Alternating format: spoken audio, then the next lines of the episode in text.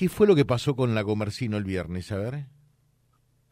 Bueno, este, en concreto fue una, una audiencia en donde en definitiva se revisó la medida cautelar que pesa sobre el mismo, es decir, él está en prisión preventiva por el hecho, un delito contra propiedad, un robo calificado por la utilización de un arma blanca, eh, que lo tiene como coautor, es decir, también participó en ese hecho con un menor, en donde ambos habían desapoderado a una víctima de sus pertenencias, y nos habíamos dado las partes eh, aproximadamente en plazo de 60 días para ver si nos podíamos poner de acuerdo de cómo solucionar ese conflicto penal. Esa apuesta en común no pudo existir, con lo cual el fiscal, eh, es decir, quien les habla, pidió la revisión de la medida cautelar y el día viernes se revisó esa prisión preventiva sobre la que pesa el imputado eh, y bueno, se obtuvo por parte de la fiscalía que el mismo continúe privado de su libertad sin plazo, más allá de lo que está establecido en la ley y los plazos máximos de ley. Eh, así que bueno, fue, por así decirlo, provista la solicitud de la Fiscalía, el imputado va a continuar en prisión preventiva eh, con esta posibilidad, ¿no? De que no, sin plazo y que nos da un, un largo lapso a los fiscales para terminar la investigación, que en realidad ya está terminada porque ya fue acusado este, el imputado y en concreto estamos a la espera que fijen la audiencia preliminar y luego el, debate oral y público. O sea, es bueno, el perdón, en concreto... perdón, eh, digo, es bueno destacar que aquí no hubo eh, demora o dilación desde la Fiscalía a su cargo, sino que ya está todo eh, para ir a juicio, para solicitar la audiencia y el juicio correspondiente. Lo que falta es que la Oficina de Gestión Judicial fije la fecha, nada más. Y en la gran mayoría de los casos en los que trato de intervenir, eh, previo que se agote el plazo de los 10 meses, que es el plazo en donde la legislación nos fija que tiene que agotarse la investigación, estamos tratando de, presentar la acusación respectiva, siempre y cuando no sea una investigación compleja o que requiera a veces informes de otros organismos, en los cuales allí es donde se puede dilatar un poco la, investigación. Fuera de esos supuestos, este, estamos tratando de presentarla previo a los tres meses. Así que en este caso ya está acusado, ya sabe bien cuáles son los términos de la acusación, cuál es el monto de la pena que se solicita, lo cual también a nuestro criterio grava los riesgos procesales en el sentido de que sabe que se le espera un juicio con una condena alta. Y eso, por supuesto, eh, en sentido común así lo indica, nadie quiere estar a la espera de una, de una condena por un monto de, esa cantidad de años. Así que bueno, al finalizar la audiencia y al momento previo a que termine de por así decirlo, de, dejar de registrarse en audio y video lo que acontecía, el imputado se, se, para y le manifiesta al, consigna policial, que quien lo custodia, que en definitiva, eh, como es, que por favor le ponga la esposa porque si no iba a matar al fiscal actuante. Lo cual reiteró luego otra vez en la sala eh, al momento de retirarse. Así que bueno, esas son, esa es la novedad, me imagino que también es un poco el, motivo de la llamada. Sí. La novedad con respecto a, esa audiencia, que bueno, es la, la, primera vez que acontece, yo no tengo registro que, no sé, en la ciudad de Reconquista al menos, se haya eh, realizado una amenaza así a un fiscal o a un funcionario a plena eh, luz del día y, en plena sala de audiencia. Pero bueno, son gajes del oficio, ¿no? Ahora, y la pregunta que cabe después de esto, ¿no? Eh, ¿Será que, que, que, este tipo de personas eh, tiene que estar con esposas o sin esposas en la sala de audiencias? Bueno, mire, eso en concreto queda a criterio del tribunal, este, justamente previo al inicio de la, de la audiencia, en donde en definitiva se le consulta por parte del consigna si eh, le quita o no le quita las esposas, eso ya existen protocolos, y bueno, también está el agente de seguridad ahí mismo en todo momento este, custodiando, no solamente por porque también hay familiares de las víctimas, este, hay personal también periodistas que también en concreto han sufrido en otras ocasiones este, amenazas, así que hay que garantizar la seguridad no no no solamente de los funcionarios, sino principalmente de las víctimas y, y la gente que está allí también este, realizando sus tareas, ¿no? El periodismo y, otras personas que también concurren a veces a la sala de audiencia. Eh, tres temas finales nos quedan todavía. Eh, en lo que ocurrió en Villocampo, lo que ocurrió este fin de semana eh, en Guadalupe, Nardelli, algo de Belgrano, Asunción y demás. ¿No se puede hacer algo más de la justicia? yo lo digo públicamente, y sin temor a equivocarme, desde la, desde la convicción, May es, un, es una persona muy comprometida con todo esto, que, que un grupo, que una bandita que siempre es la misma, tenga en vilo a una comunidad donde la inmensa mayoría es gente de bien. ¿No se puede hacer algo más?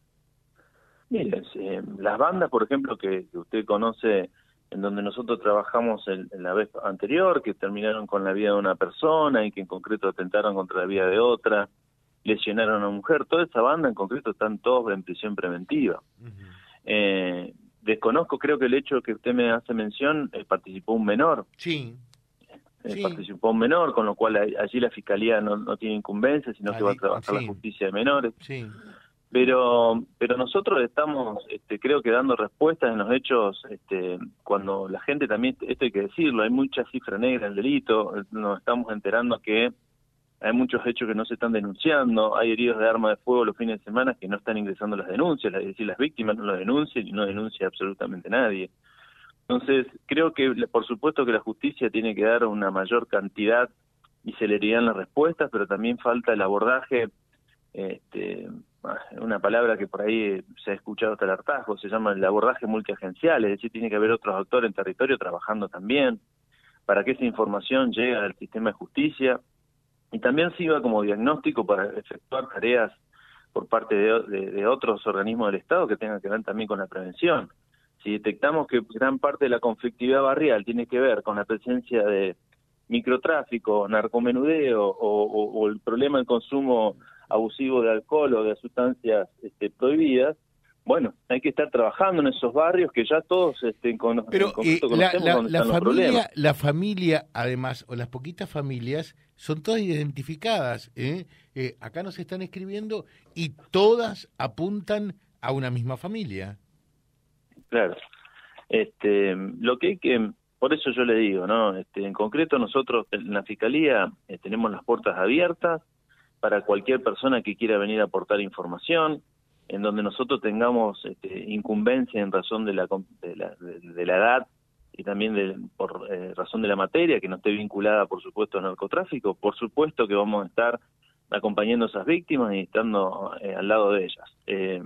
por no siempre no siempre todas las investigaciones, esto hay que decirlo, por ejemplo, uno de los últimos hechos que nosotros estuvimos trabajando, eh, que gracias a Dios se sumó también nosotros, no solo la Agencia de Investigación Criminal, sino el organismo de investigaciones, tuvimos que ir a golpear puerta por puerta de las personas que habían llamado al 911 y que habían dado aviso de lo que estaba aconteciendo en el barrio.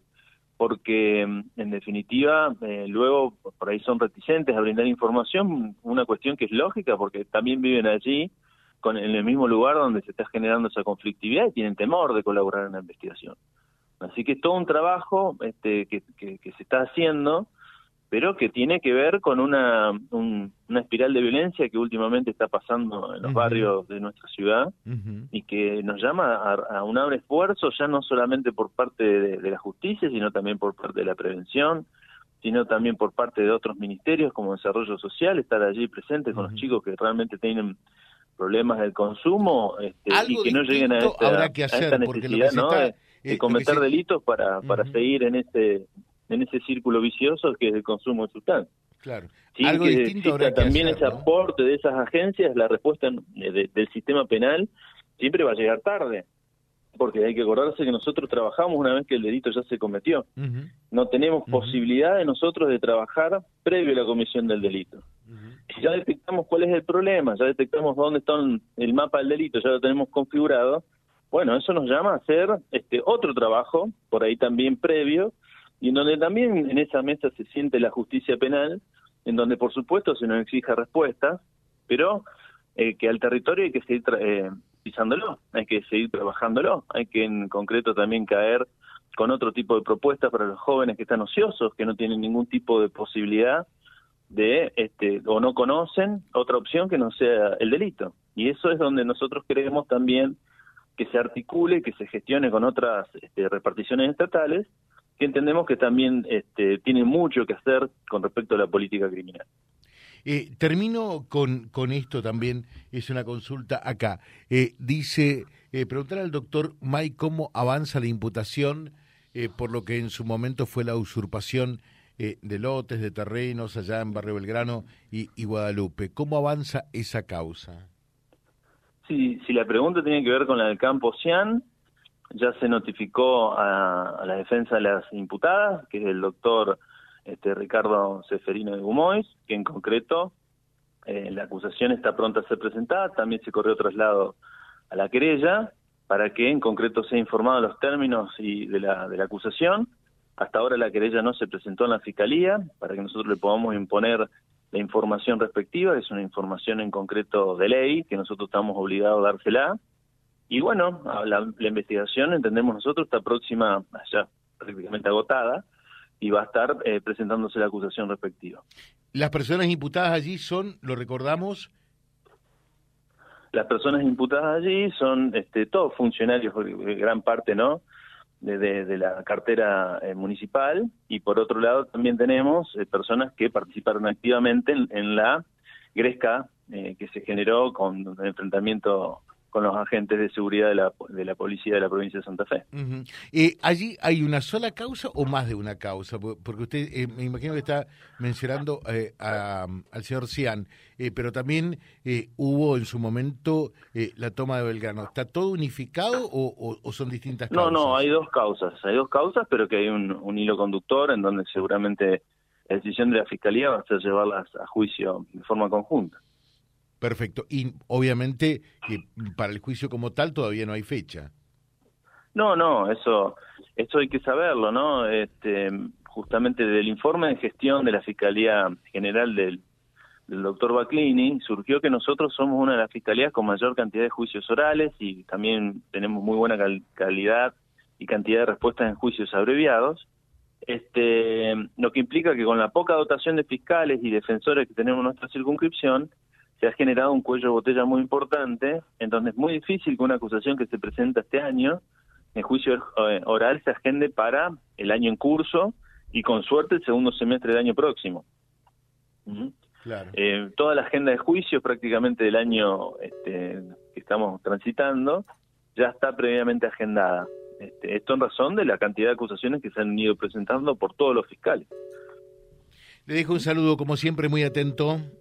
Cómo no, hasta luego. Gracias, doctor.